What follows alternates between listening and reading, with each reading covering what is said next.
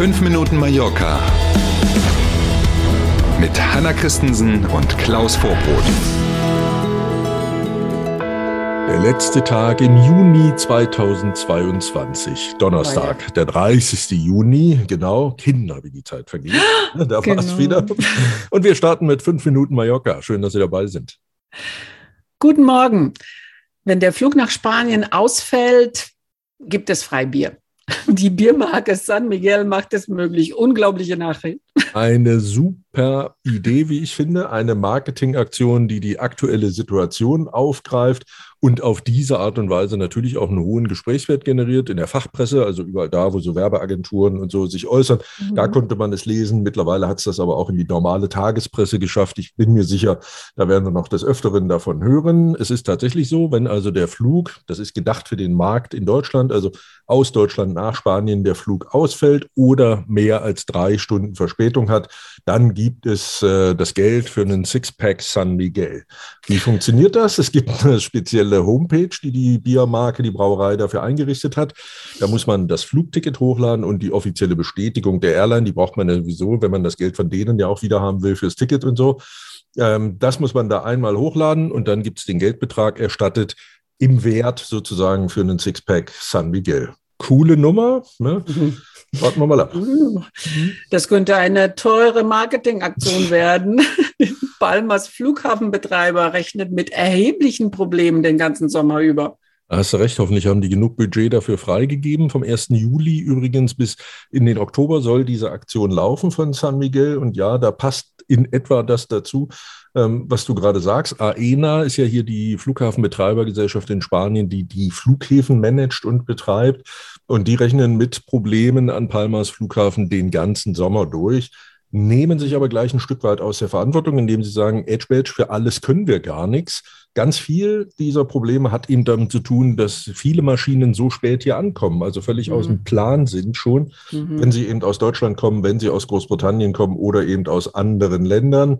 Ähm, deswegen Mhm. führt das dann eben dazu, dass sich diese Probleme hier natürlich fortsetzen. Ne? Dann, wenn die Maschine einmal aus dem Zeitplan ist, dann gibt es eben diese berühmten Slots, also diese Zeitfenster, in denen die starten und landen dürfen, nicht mehr und so weiter und so weiter. Und mit Blick auf den Juli, sagt die Betreibergesellschaft und die Expertinnen und Experten, kann sich das sogar noch so dominomäßig fortsetzen mit den Problemen.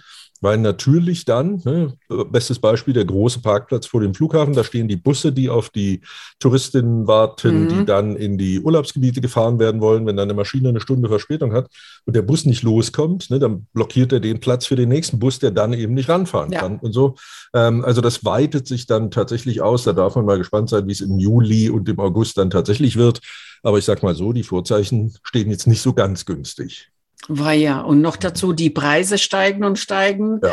Die Inflation hat in Spanien im Juni die 10%-Marke übersprungen. Unglaublich. Autsch, kann man da Ja. wirklich nur sagen. Das Statistikamt ähm, hat tatsächlich die aktuellen Juni-Zahlen veröffentlicht. 10,2 Prozent ganz genau Mhm. Inflation im Juni und damit nochmal 1,8 Prozent über dem Mai-Wert.